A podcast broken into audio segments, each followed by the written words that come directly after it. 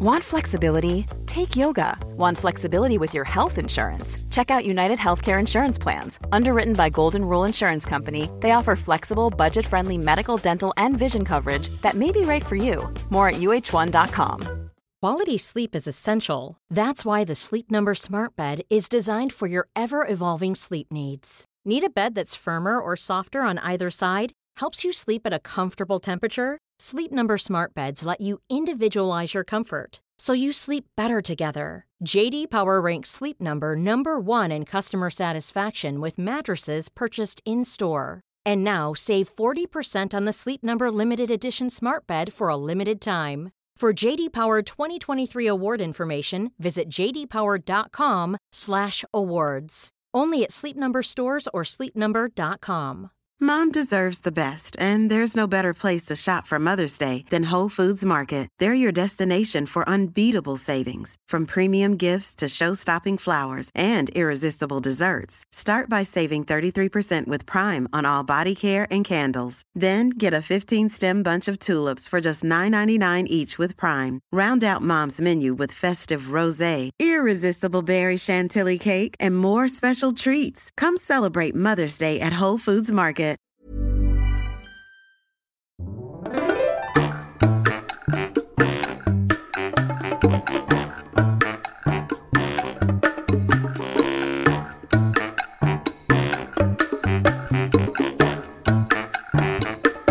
¿Qué tal? Esto es How to Spanish Podcast. Yo soy David. Y yo soy Ana. Vamos a hablar sobre el tema de los acentos. How to Spanish podcast is designed to help Spanish students improve their listening and vocabulary skills, and it's made possible thanks to our Patreon community. By joining the community, you can access the vocabulary guide and interactive transcript, bonus episodes, and monthly activities to practice your Spanish. If you would like to join the experience, go to patreon.com slash howtospanishpodcast. Hola amigos, ¿cómo están? Me da muchísimo gusto estar de nuevo en un episodio de How to Spanish. Como algunos de ustedes supieron, estuve enfermo por un par de semanas y Ana tuvo que encargarse por completo de la grabación de los episodios. Pero bueno, el día de hoy ya me van a ver aquí y o me van a escuchar si nos están escuchando solamente. Y algo muy interesante para los que nos están viendo es que estamos en un lugar bastante diferente, ¿no? Sí, ahorita estamos en un hotel porque estamos durante la semana de inmersión de febrero, la primera semana. Entonces nos estamos quedando aquí en un hotel que es una hacienda, entonces es muy lindo. Y pues estamos teniendo nuestras actividades cada día para practicar español, conocer la cultura y todo eso. Así que esta vez estamos grabando aquí.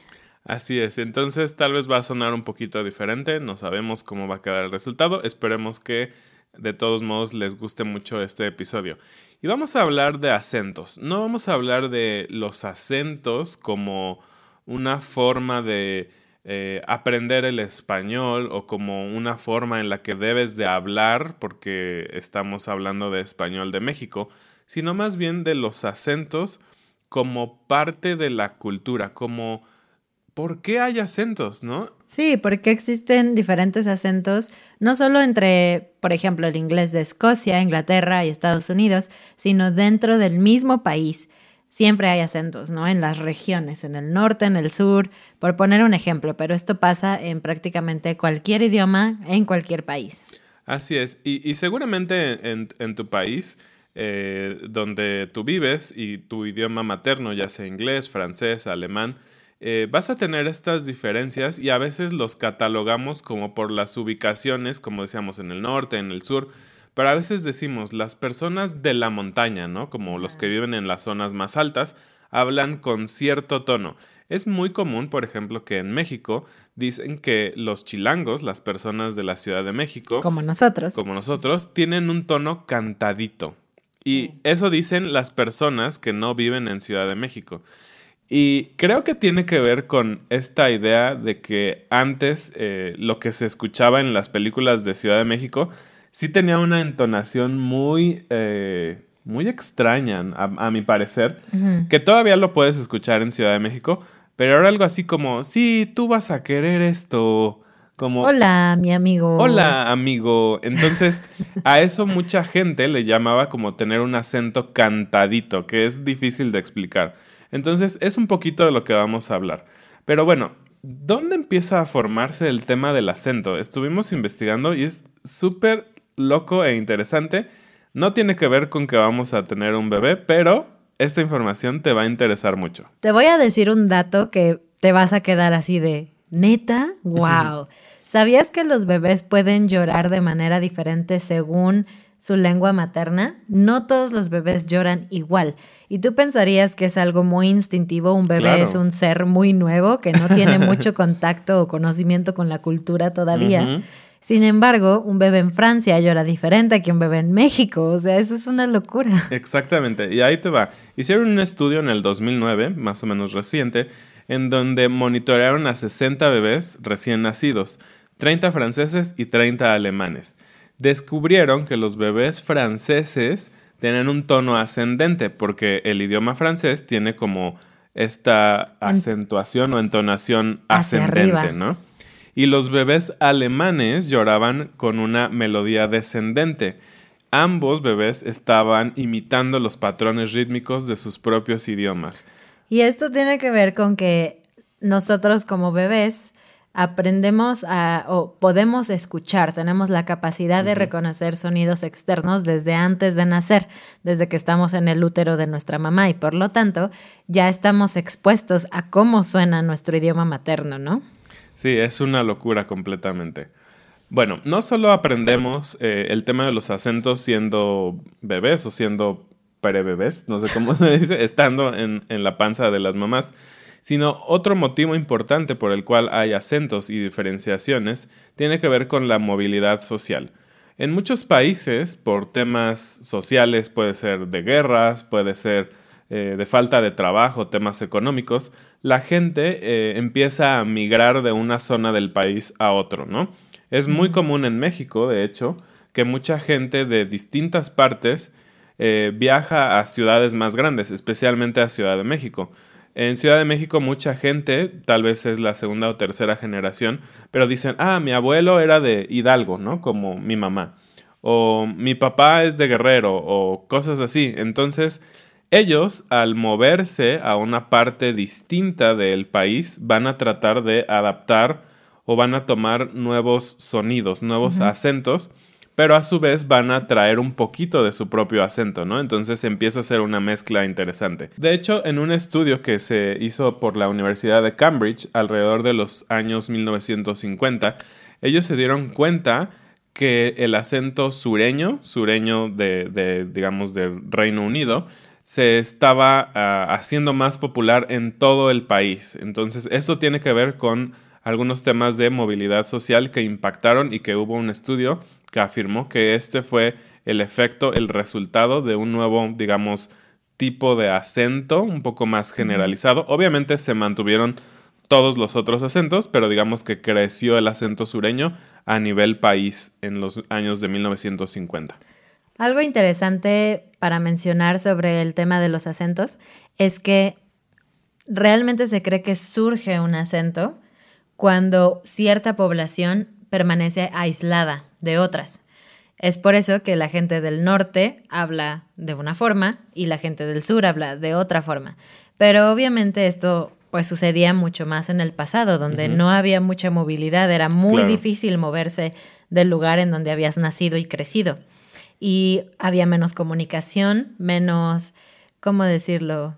Eh, exposición a, a otros, a otras comunidades, incluso dentro de tu propio país. Había gente que nunca iba a viajar al norte y nunca iba a conocer a nadie del norte viviendo en el sur. Pero ahora que pues todo mundo viaja, todo mundo se mueve, empieza a darse este fenómeno en donde se empiezan a mezclar los acentos. Y bueno, otro tema que también fue como, wow, bastante increíble y que jamás pensé que cambiaría la manera en que los acentos evolucionan dentro de un idioma, tiene que ver con la contaminación. Y tú dirías, ¿la contaminación? ¿Eso qué? Exactamente, ¿eso qué? Pues resulta que la OMS, por las siglas en español, Organización Mundial de la Salud, afirma, es decir, ya hay datos contundentes, que la exposición al, al aire contaminado, tanto en corto plazo como en largo plazo, puede afectar nuestra salud. Sí, de hecho hay un médico que es un especialista en la voz humana. Debe ser interesante ese trabajo. Se llama Robert Sataloff. Él dice que los factores ambientales como la contaminación puede contribuir a algunos problemas específicos que tienen que ver con la salud, pero que al final se muestran en la manera en que hablamos y eh, resulta en un cambio en nuestros acentos. Por ejemplo, la calidad, el control de la voz, la fatiga de la voz, tener ronquera como estas, ajá, cuando, cuando tu voz no es clara porque tus membranas están como muy llenas de contaminantes, eso también influye en cómo habla una población. Entonces, en un lugar muy, muy contaminado, es más probable que la gente hable con voz más ronca y que eso se perciba por otros como una forma específica de hablar de la región que realmente tiene que ver con la contaminación. De hecho, eh, un caso muy sabido de contaminación industrial sucedió en Londres durante cierta época, ¿no? Y este es un gran, gran ejemplo de esto. ¿Quieres contar? Sí, es muy interesante. No solo tenía que ver con la voz, sino se sabe que en la primera parte de la, digamos, era de la industrialización, eh, no había tantas regulaciones sobre los combustibles que se quemaban y por lo tanto había mucha más contaminación eh, que dañaba al cuerpo, ¿no? Entonces, entre 1800 y 1900, eh, se dice que en, Londres la apariencia de la gente fue más baja, es decir, su estatura fue menor, eran más enfermizos, se enfermaban más, y que también tuvieron una jerga, una, un tipo de palabras muy específico en esa época, y que seguramente también tenían una voz más ronca, más pues sí, enfermiza. Cuando tú estás enfermo, como yo que me enfermé hace un par de semanas, si escuchan mi voz, ahora es un poquito diferente y hace dos semanas era horrible. Entonces, estas personas que estaban enfermas todo el tiempo cambiaron su manera de hablar por una situación de salud y eso impactó el acento por completo durante ese tiempo. Sí, porque de hecho se dice también que como estaba tan contaminado tenían las fosas nasales muy congestionadas y tenían que respirar por la boca. Como cuando tienes la nariz tapada y no tienes opción más que usar la boca, eso afecta mucho cómo suena tu acento. Y esto es lo que sucedió en Londres. Y bueno, vamos a, otra cosa ah, que también creo que es un poco más natural pensar que el tema social, buscar una identidad, puede alterar tu, acento, ¿no? Sabemos que como humanos necesitamos formar parte de un grupo, aunque digamos que somos antisociales, la realidad es que no lo somos, ¿no? Sí. Justamente estamos hablando de un efecto conocido como el efecto camaleón. Me encanta el nombre de ese efecto. Tiene que ver con que los humanos buscamos ante todo podernos comunicar con otros ser entendidos por otros y generar empatía. Entonces, lo que pasa es que nosotros cambiamos muchas veces la forma en que hablamos para imitar un poquito a nuestro interlocutor. Y eso le pasa a algunas personas en mayor medida que otras, eh, pero todos en general terminamos usando las mismas palabras, los mismos gestos, incluso los mismos movimientos corporales eh, cuando estamos hablando con alguien especialmente si llevamos mucho tiempo hablando con esa persona. En mi caso, para mí es muy natural imitar acentos, y para ti también. No soy muy buena, pero me he dado cuenta que cuando hablo con alguien del norte, poquito a poco empiezo a cambiar mi, acento para sonar como ellos. Y esto a veces podría parecer una burla, pero en mi caso es exactamente este fenómeno, el efecto camaleón. Simplemente estoy mimetizándome con la persona con la que hablo para conectarme mejor. Sí, es, es un poquito como esta frase, que va a ser nuestra frase del día, a donde fueres, haz lo que vieres, ¿no? Como esta idea de que si vas a un lugar vas a tomar sus costumbres. Esto es súper común. Este ejemplo que dio Ana también a mí me pasa muchísimo.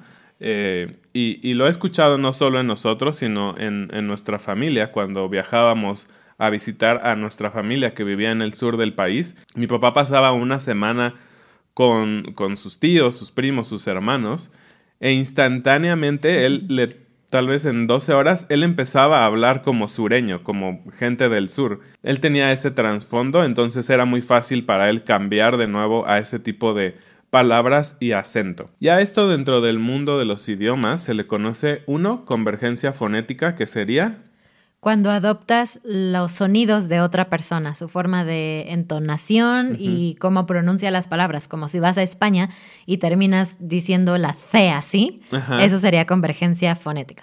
Y el otro es convergencia lingüística, es decir, que tomas léxico, tomas palabras que normalmente tú no usas y las aplicas de, las, de la zona en donde estás visitando o tal vez donde te mudaste. Y una cosa más que sucede en este tema de los acentos que hacemos de forma natural es que no solamente lo que oímos de la otra persona influencia lo que nosotros, la forma en que nosotros hablamos, sino a veces incluso la mera expectativa de con quién vamos a tratar e en qué contexto social estamos, va a hacer que cambiemos nuestra forma de hablar, muchas veces injustificadamente. Claro. ¿No? Entonces, si tú asumes que estás hablando con alguien que tiene mucha menos educación que tú, ese sería un prejuicio, eh, probablemente vas a cambiar tu forma de hablar, inmediatamente vas a buscar usar palabras más simples.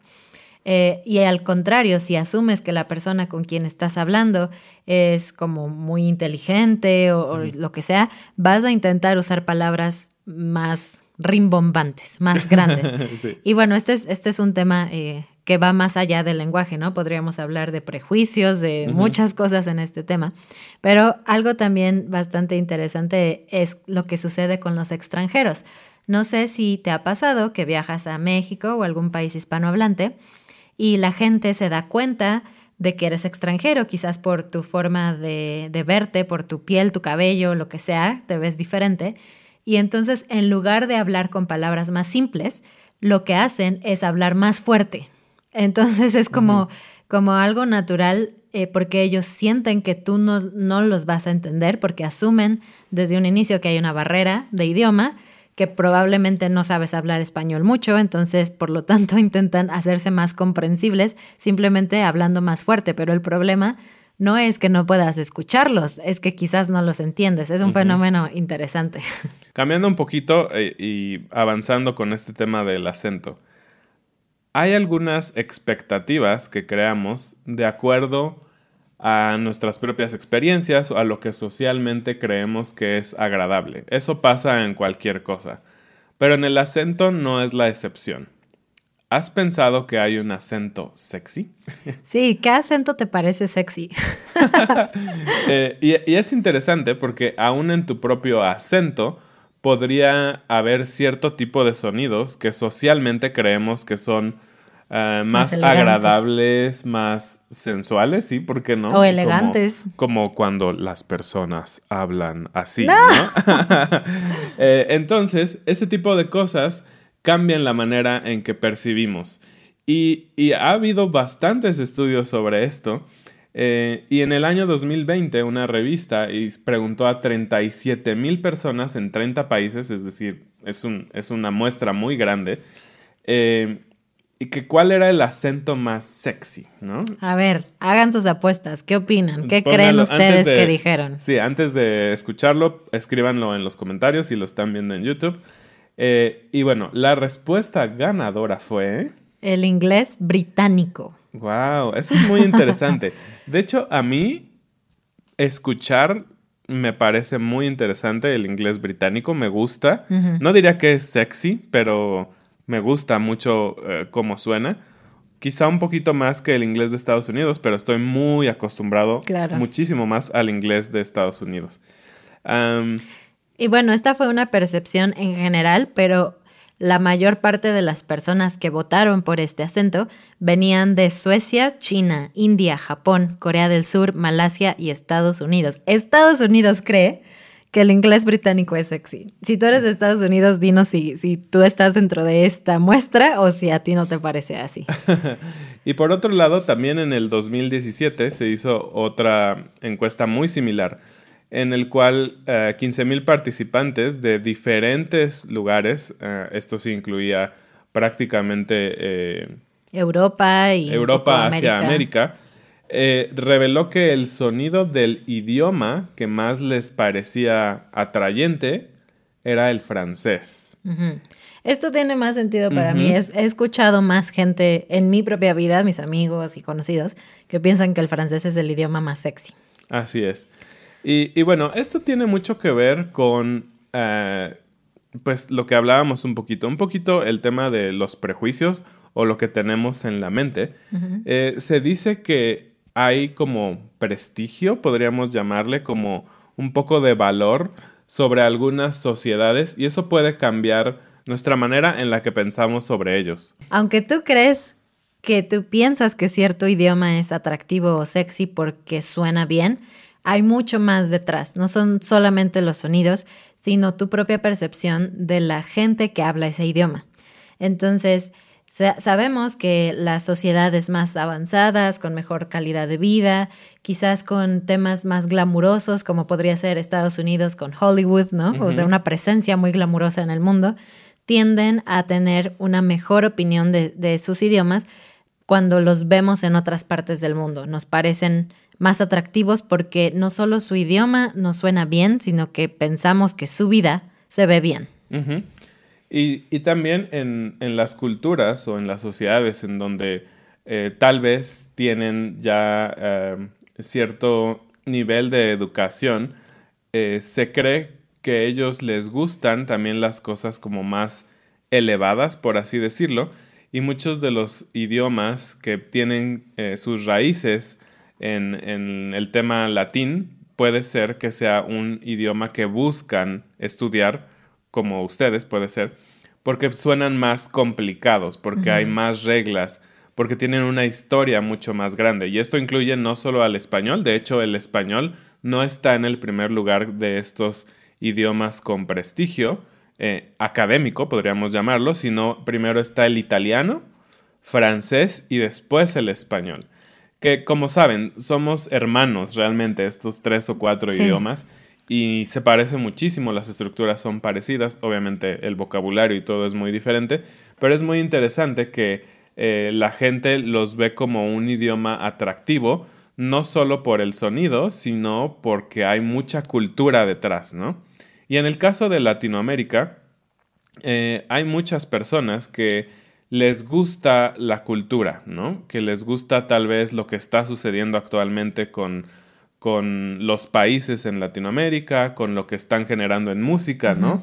Ahorita está todo este tema de Shakira y todo esto, eh, el reggaetón mismo, ¿no? Que ha sido un boom en, en Estados Unidos y en muchos países, que está generando ese deseo por el idioma, que aunque tal vez no tienes nada que ver con algo latino, la cultura misma está provocando que haya un deseo por el idioma.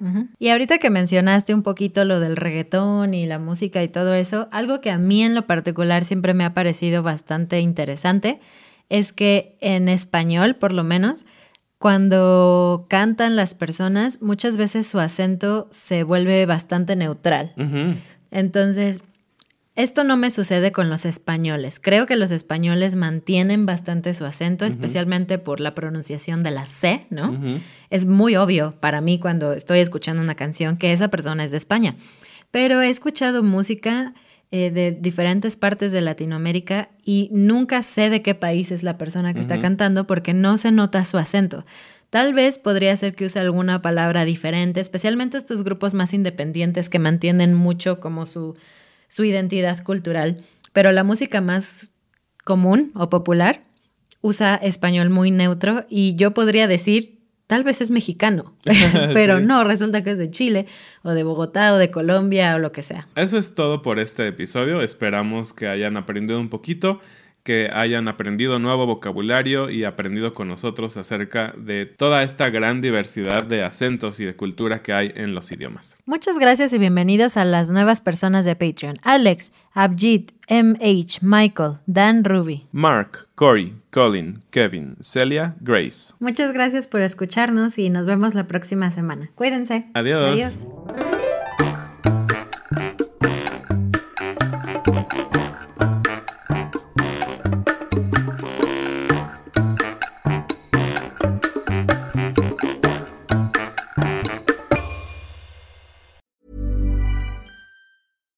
Fact, a crocodile can't stick out its tongue. Also, you can get health insurance for a month or just under a year in some states. United Healthcare short term insurance plans, underwritten by Golden Rule Insurance Company, offer flexible, budget friendly coverage for you. Learn more at uh1.com. Mom deserves the best, and there's no better place to shop for Mother's Day than Whole Foods Market. They're your destination for unbeatable savings, from premium gifts to show-stopping flowers and irresistible desserts. Start by saving 33% with Prime on all body care and candles. Then get a 15-stem bunch of tulips for just $9.99 each with Prime. Round out Mom's menu with festive rosé, irresistible berry chantilly cake, and more special treats. Come celebrate Mother's Day at Whole Foods Market.